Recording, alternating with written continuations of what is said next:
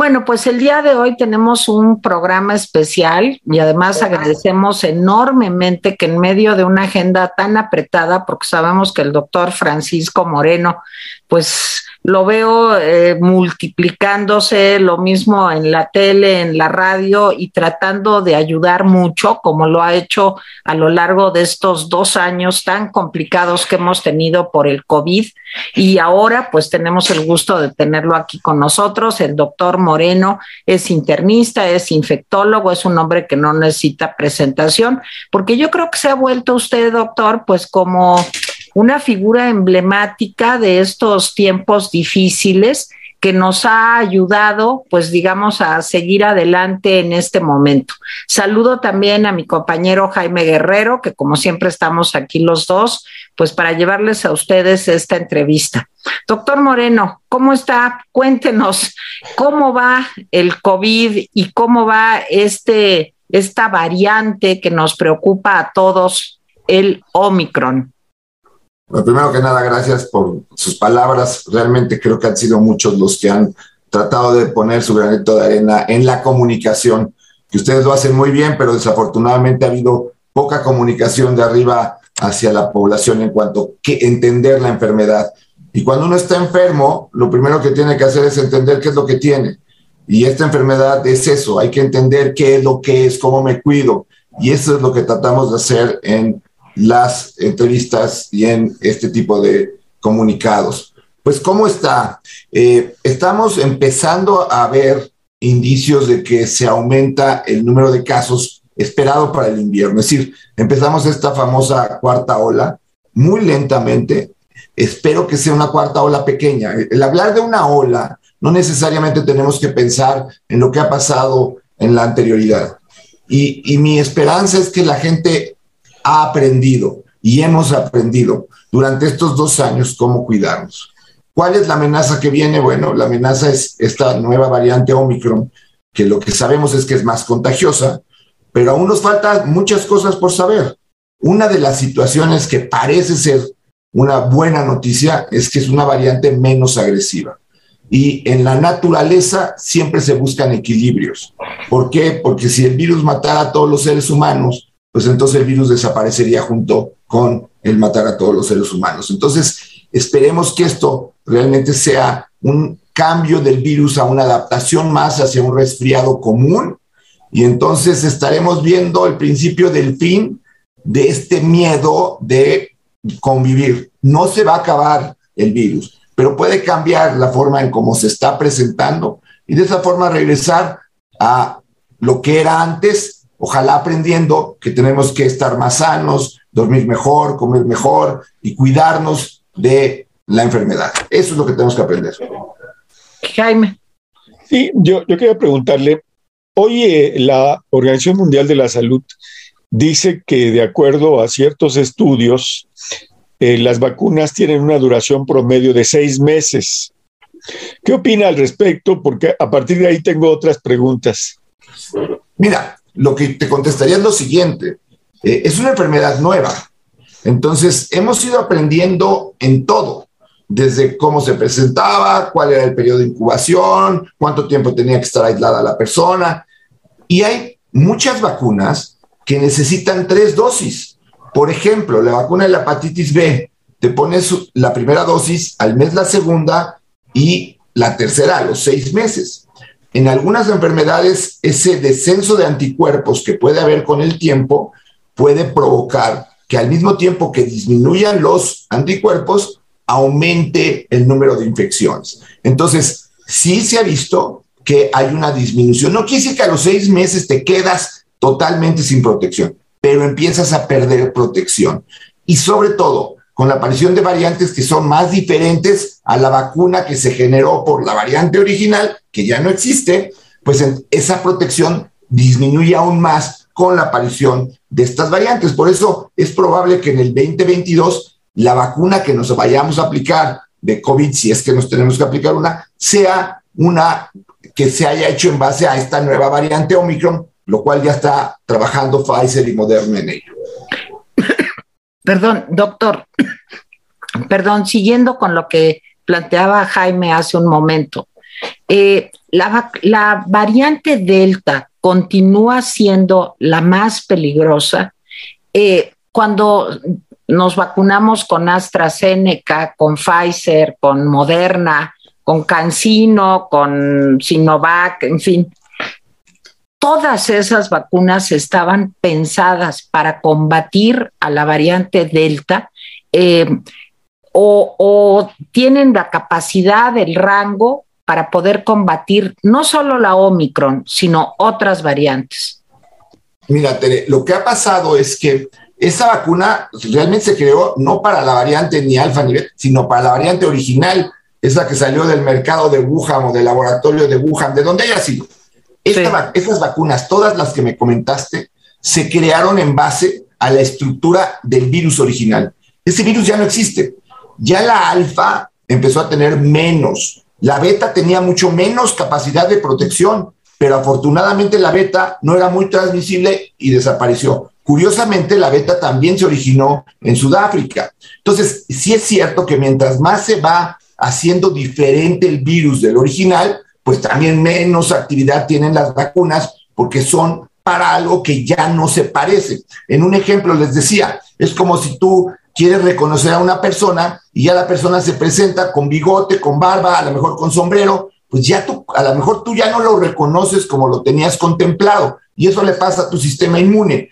Te previene de una enfermedad, pero si va modificándose el agente infeccioso, pues puedes ya no reconocerlo ni porque lo hayas enfrentado antes, ni porque tengas la vacuna. Afortunadamente siguen las vacunas teniendo bastante protección, pero sí va disminuyendo conforme va cambiando el virus. Sí, yo, yo decía, doctor, esto de los seis meses por una razón, porque yo, por ejemplo, me vacuné en segunda dosis a finales de junio, como mucha gente se vacunó a, a finales de junio. Entonces, sí, no, es que de un día para otro se acaba la protección, va disminuyendo la protección, por supuesto. Pero lo que yo me estoy preguntando es cómo va la producción de vacunas con respecto, como, estamos aprendiendo, como la comunidad médica, ustedes están aprendiendo, pues resulta que las vacunas que podían ser suficientes, pues ya no lo son. Entonces, ¿cómo está eso de la producción de vacunas? y la desigualdad en las vacunas, porque pues eh, eh, eh, hemos visto que los esquemas que creó o supuso la Organización Mundial de la Salud para vacunar al mundo, pues simplemente no funcionaron y no van a funcionar. ¿Cómo ve usted todo eso? hemos aprendido varias cosas y, te voy a decir qué va sucediendo. Primero, las, las vacunas de monodosis, Johnson y Johnson y Cancino, se han visto que pues no han sido eficaces comparadas con las vacunas de dos dosis. Ahora, de las vacunas de dos dosis, las más estudiadas por aplicación han sido Sinovac, porque se ha aplicado en muchos lados, en, China y en muchas partes de Sudamérica, Sinopharma, eh, Pfizer, Moderna, AstraZeneca, que son las que más se conocen. Y se ha visto que sí, que llegando estos seis meses empieza a haber una disminución. Ahora, yo te digo lo siguiente, una gran noticia que se ha visto, pues debido a esto, a la gran necesidad del mundo de tener vacunas, es que puedes mezclar vacunas y pareces tener, es, por lo menos no te produce un daño. Y sí se están viendo en estudios que aumenta el número de tus anticuerpos. Entonces, ¿qué, qué buena noticia es esta? Sí, porque una sola vacuna para somos 8 mil millones de seres humanos en este planeta. Entonces, si requieres dos dosis, pues ya son 16 mil millones de dosis. Y si requieres tres dosis, pues son 24 mil. No hay manera que una sola vacuna hubiera cubierto a tan cantidad de población. Y desafortunadamente esta pandemia también, como lo, lo comentas muy bien, pues lo que ha creado es un mayor una mayor brecha entre la riqueza y la pobreza. Y entonces tienes países en donde hay sobran vacunas y sobran los que no se quieren vacunar. Hay países que quieren vacunas y que no hay vacunas. Y hay países como el nuestro que faltan muchos por vacunar y hay muchas vacunas perdidas, aguardadas, almacenadas o que por el sistema de distribución no se aplican en la cantidad y el número que deberían. Entonces, tenemos que tener de alguna manera que la Organización Mundial de la Salud logre establecer una independencia para poder cubrir a los países pobres, porque Sudáfrica tiene el 27% de la población vacunada. No es raro que de ahí haya salido una variante. Y, vemos otros países, eh, Nigeria, Kenia, eh, estos países de África tienen 10, 12% de la población vacunada. De ahí pueden surgir nuevas variantes. Entonces, necesitamos entender que somos un mundo y que no somos países, que tenemos que ayudar a todo el mundo. Esa es otra enseñanza que nos ha dado esta pandemia. Ojalá y el ser humano sea más, pues de alguna manera, eh, compartido, porque si no, vamos a tener áreas que van a estar afectadas por largo tiempo. Eh, doctor Moreno, hay algo muy importante que estaba usted diciendo, que se pueden mezclar algunas vacunas. Seguro hay ahorita personas que nos están viendo que se preguntan, yo me puse la Pfizer, me pueden poner después la AstraZeneca, eh, yo soy AstraZeneca, me puedo poner la Moderna. ¿Cuáles, eh, sé que es complicado, pero si nos pudiera resumir, cuáles son las combinaciones mejores? Mira, la primera combinación que se estudió en el mundo empezó en enero de este año, en enero del 2021, y fue por una acción política. existe el Brexit, el Reino Unido produce eh, AstraZeneca, los países nórdicos, entre que no querían comprar AstraZeneca y que además empieza esta noticia de los trombos, que al final, pues es cuatro casos de trombosis por millón de dosis. No es nada para no aplicar esa vacuna, pero el caso es que dijeron, no queremos aplicar AstraZeneca de segundas dosis. Entonces, en enero empezaron a ver que mezclaban AstraZeneca y Pfizer. Y después de tiempo vieron que el resultado de anticuerpos era muy bueno. ¿Qué otras cosas pasaron? Sputnik no cumplió con la, eh, llevar las segundas dosis en muchos países, en Irán, en Guatemala, en México, en Argentina. Entonces, cuando no llegaba la segunda dosis, pues proteja a tu población, ponle lo que, lo que haya. Y entonces empezaron a hacer estudios de Sputnik con Moderna, Sputnik con Pfizer, Sputnik con Sinovac, y vieron que igual funcionaba. Sinovac, que se aplicó en China, Chile, Uruguay, no llega, después de seis meses empezaron a ver que caían los anticuerpos y empezaron a aumentar los enfermos. Ponen dosis de Pfizer extra, funciona. Y hay un reciente estudio del Reino Unido donde hicieron siete vacunas, las combinaron y en todas encontraron que hay un beneficio. México probablemente tenga mucha vacuna de AstraZeneca, que es la que van a estar poniendo como refuerzo. Yo les invito a todos, a todo tu auditorio, a todos los que te escuchan, que sé que es una gran cantidad de personas, que no le tengan miedo a la combinación, que es muy importante tener tres dosis de vacuna, sobre todo ahora con esta nueva variante que hemos visto que mientras más protegido estás, menos posibilidades hay de que te enfermes. Eh, una pregunta que tiene que ver, eh, eh, se refería usted ahorita a las vacunas guardadas. Mire, yo, yo, llevo la contabilidad de las vacunas que entran y las vacunas que se, se aplican. Y hay como, perdón que lo diga de esta forma, hay como 30 millones de dosis que tengo perdidas este, y que pues nadie dice dónde están. Y la pregunta que yo me hago, yo tengo la impresión de que vamos lento en la vacunación, es decir, en la vacunación eh, de esquemas completos. ¿Cuál es su opinión sobre estos dos temas? Jaime, estoy eh, totalmente de acuerdo contigo y te voy a explicar qué es lo que puede estar pasando. Primero, en el mundo, y hay países como China, en donde ya vacunó a prácticamente 60 millones de niños entre 3 años y 17. En Estados Unidos sabemos que están vacunando desde 5 hasta 17. Y en Europa lo mismo. En México no se vacunan niños menores de 15. Es decir, estamos dejando una población que no estamos vacunando, que es alrededor del 23% de nuestra población global. Segundo, hemos retrasado tanto la aplicación de la vacuna que los que se vacunaron en enero y febrero, que fueron trabajadores de la salud, gente vulnerable de mayor edad, pues ya pasó tanto tiempo que ya pasaron esos seis meses de los que cual platicábamos. Y entonces, ¿qué puede pasar? Si vuelve a haber una ola grande, muchas de esas personas ya no van a tener una suficiente inmunidad. Entonces, ha dado la impresión que con la lentitud que se puso vacunas, sobre todo en octubre y noviembre, empieza a haber más gente que pierde inmunidad que la que gana porque se están poniendo la vacuna. Y este es un problema muy grave. ¿Por qué? Porque los que vuelves a dejar vulnerables son a los que tienen mayor riesgo de llegar al hospital y morirse en una época en donde sabemos que los casos aumentan, que es en la, en la época invernal. No queremos tener un invierno como el pasado. Yo creo que aquí el mensaje clave es, por favor, abran la vacuna a todos, que todos se vacunen y que todos cooperemos a vacunar. ¿De qué me sirve 30 millones de dosis guardadas en lugar de tener 30 millones de brazos que estén vacunados? Esa es la cuestión.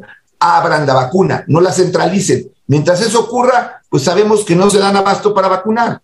Doctor, ¿ve usted alguna posibilidad, doctor Moreno, de que la vacuna como sucede en Estados Unidos, se comenzara a distribuir y a aplicar en farmacias, en eh, hospitales privados, eh, eh, en fin, ¿esto usted como médico lo ve como algo próximo en México o es algo muy remoto? Pues es que es una decisión totalmente gubernamental, entonces yo lo veo como algo necesario, pues como incluso Mira, el, Instituto Mexicano de Seguro Social tiene una de las mejores clínicas de vacunación de Latinoamérica. Ellos mismos pudieran apoyar a estar vacunando a sus derechohabientes. Empresas, estoy seguro que muchas empresas pagarían por las vacunas para que pudieran vacunar a sus empleados y estén protegidos. Entonces, creo que es una cuestión un poco de necedad, perdón, no encuentro otra claro, Claro, eso es es necesidad el no abrir las vacunas, porque es la sensación de que yo soy el que te estoy dando la vacuna. No, la vacuna la compramos nosotros con nuestros impuestos, que nos están haciendo, pues que ellos negociaron y que las trajeron y todo, sí, muchas gracias, pero la vacuna la pagamos. Si la tenemos que pagar otra vez, sé que mucha gente la pagaría dos veces con tal de que se la pongan. Lo que no podemos tener es que lleguen vacunas y no se distribuyan y no se aplican. Es algo muy similar a lo que está pasando con la distribución de los medicamentos. Y ya vimos que es un problema. Entonces, abran la, situación para que todos podamos colaborar en que se pueda vacunar la mayor cantidad de personas. Eh, una pregunta antes de darle la palabra a Jaime relacionado con esto. ¿Las vacunas tienen fecha de caducidad? Esos 30 millones que tienen guardados, ¿ya podrían estar hecho, echados a perder? Sí, desafortunadamente las vacunas tienen este, fecha de caducidad y luego sabemos que, por ejemplo, vacunas como Pfizer requieren de una cadena de congelación muy importante. Entonces preocupa, pues mira, yo a mí me gustaría que me dijeran, ¿saben qué? Se perdieron las vacunas, o ¿saben qué? No las tenemos, o, las vacunas no sirvieron, o, pero que se regalaron. Porque la incertidumbre es lo que nos está también afectando, porque porque entonces ahora la gente sale a buscar dónde vacunarse porque tiene miedo y entonces ya ahorita ya el registro de vacunas se va a volver un desastre porque ya no vas a saber si son terceras dosis, segundas dosis, primeras dosis. Es decir, empieza a perderse todo este registro que para un futuro es muy importante porque pues necesitamos saber dónde son zonas en donde no se recibieron esquemas completos, que existen zonas en el país en donde no se recibieron esquemas completos. Entonces, sí creo que se necesita tener una mucho mejor planeación de la que hemos tenido en vacunas, que pues es lo que nos puede sacar adelante. Bueno, eh, yo nomás apuntando sobre eso, hay empresas en Nuevo León que están mandando a grupos de empleados a vacunarse a Texas. O sea, los, les pagan camiones y se van a vacunar, los regresan. Y bueno, el gobierno de Nuevo León también está haciendo eso con poblaciones de niños. Está mandándolos a Texas y luego regresan.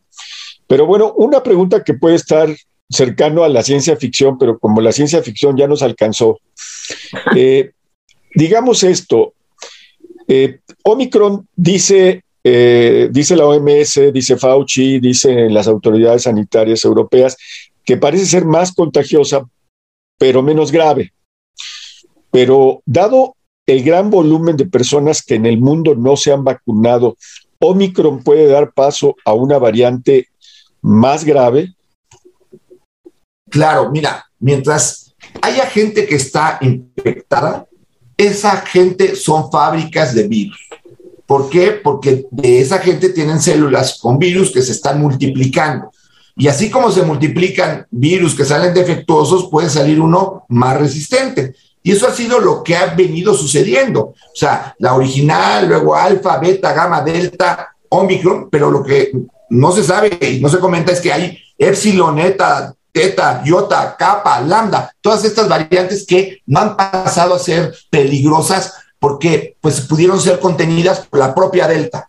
Pero sí podría venir una Omicron Plus o una Omicron diferente que pudiera afectar a una población que no se ha vacunado y que se contagia, no se controla esa enfermedad. Por eso es tan importante no solamente vacunarse para prevenir que tú te enfermes y que tú te vayas a morir, sino para prevenir que sigas contagiando a otras personas y que sigas fabricando virus y virus y virus. Porque si esto que sucede y, y es pues sería un regalo de la naturaleza, en donde tienes un virus más contagioso, pero menos agresivo, empiezas a lograr ese coexistir, ¿no? Tenemos muchos virus que nos atacan, pero no nos producen más que gripa dos, tres días. Incluso coronavirus que producen gripa, alfa coronavirus. Hay cuatro que son, pues, primos lejanos de lo que tenemos ahora, que producen gripa común y que seguramente en algún momento se fueron adaptando. Pero aquí la poca cuestión equitativa en la distribución de vacunas ha hecho que haya muchos lugares en donde pues pueda generarse nuevas variantes de preocupación y que vuelvan a poner al mundo en una situación como la que tuvimos al principio del 2020, ¿no? Doctor, estamos aprovechando al máximo su tiempo y se lo agradecemos y ya vamos, prometemos Jaime y yo portarnos bien y, y ya no darle tanta lata. Pero una pregunta, ¿sabemos ahora más o menos prevenir eh, la enfermedad, pero no tenemos cura para la enfermedad. Esta información que comenzó a difundirse hace unos días de que habrá un medicamento eh, que, oral que permitirá, digamos, mitigar los síntomas, en fin, es un camino que usted ve ya probable, digamos, a corto plazo, porque no podemos derrotar a este eh, enemigo invisible, ¿no?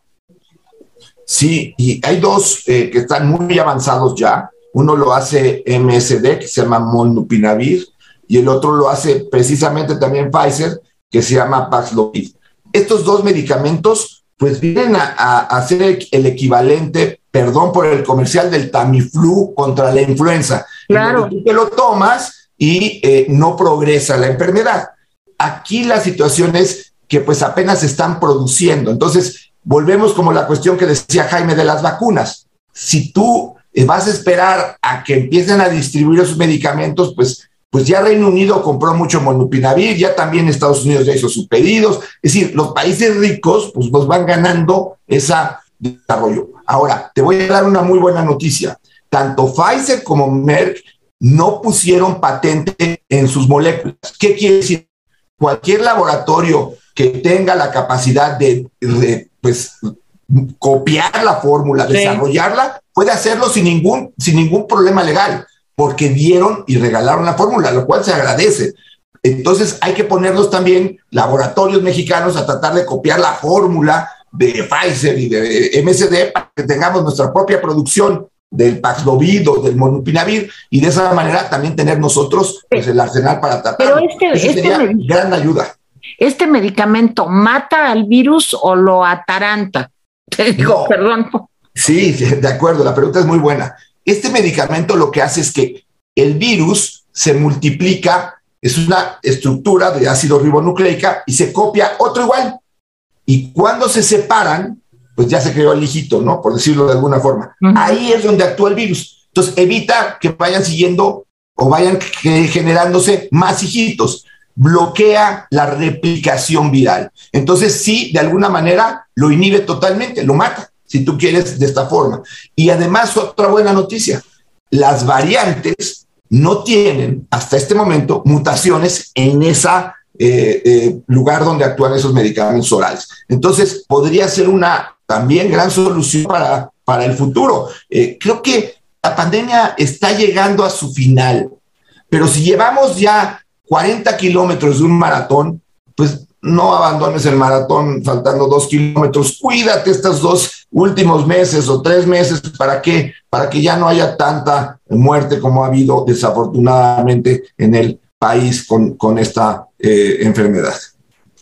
A propósito de, eso, de los, de los datos, eh, no me gusta especular y supongo que usted tampoco, pero a mí me sorprende porque veo mucha gente que no se está cuidando, eh, veo mucha gente que asiste a concentraciones, este, a, partidos, a, festivales. Al Zócalo.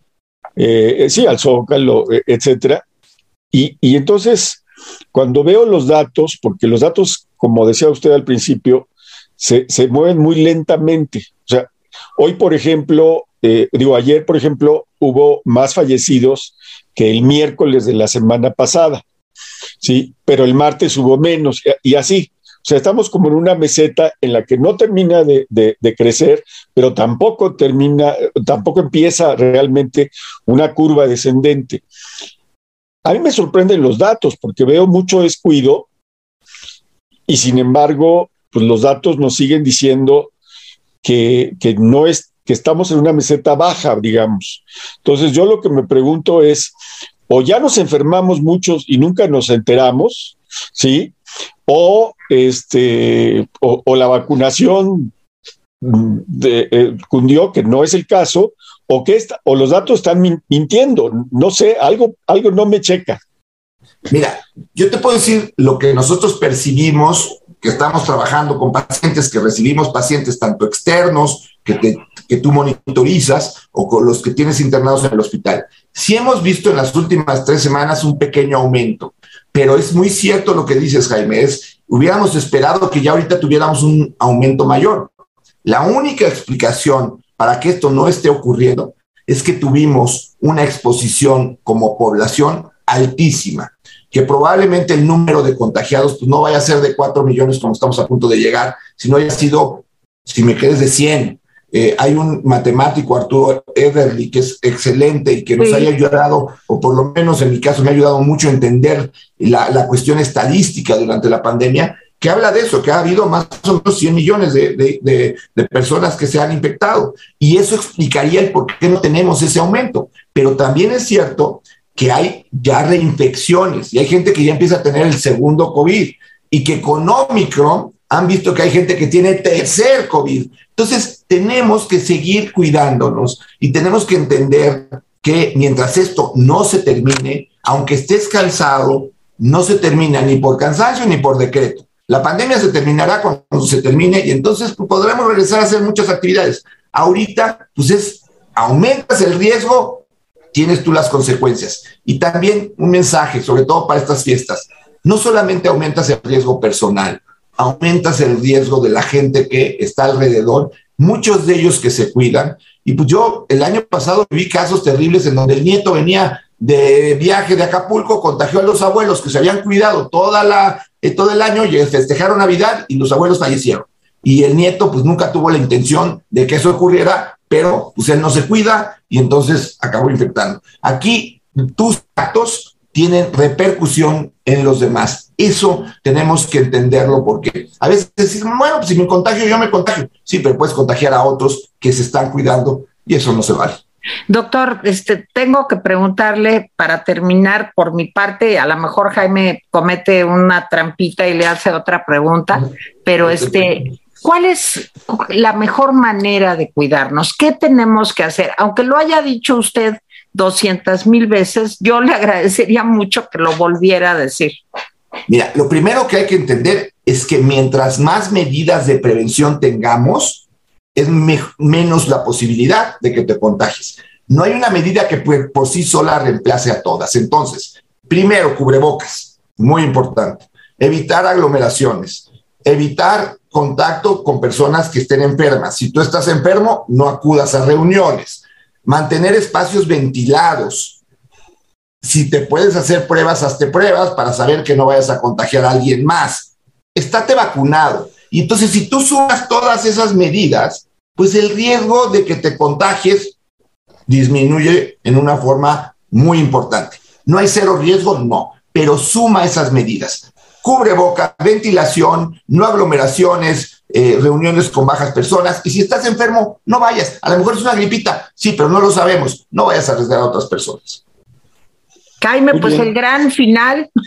No, pues nada más agradecerle, doctor Moreno, y decirle que pues eh, reitero que el llamado a la vacunación y a cuidarse porque creo que en esta carrera nos asustó Omicron más por lo que representaba que por lo que, lo que fue, pero no sabemos si más adelante puede haber algo que nos asuste más y que en efecto sea más grave.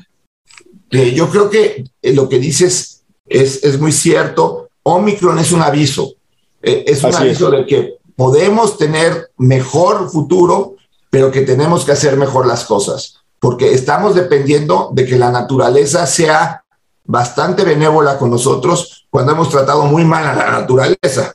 Entonces, este, realmente, pues si este resulta ser eh, una variante más contagiosa y menos agresiva, pues es un regalo de la naturaleza y tenemos que aprender de ello y ser más solidarios entre nosotros los seres humanos en todo sentido y ser más cuidadosos con la naturaleza. Doctor Francisco Moreno, de verdad le agradecemos mucho. Usted no lo sabe, pero yo tengo muchas amigas y amigos que han sido sus pacientes y que, bueno, lo quieren y respetan y admiran. Así que doble gusto de haber tenido la oportunidad de conversar con usted. Jaime Guerrero y Tere Vale, les damos las gracias. Muchas gracias. gracias, doctor. Pero yo soy su admirador. Eso. soy admirador de Jaime, así es que. Muy bien. Menos, pero está Muchas bien. Gracias, gracias, doctor. Gracias, doctor. Que no sea la última. Claro. Gracias.